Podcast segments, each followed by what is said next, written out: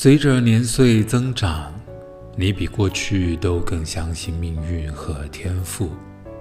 你知道，能够看见水里的石块，得以踏渡长河，不只是因为你运气好，因为看得到，所以踩得够稳，没被水流带走。因为过得了，你才成为过来人，能够在这里大放厥词。他们以为你一直是坚决清楚，却不知道能这样走，是因为你没有后路。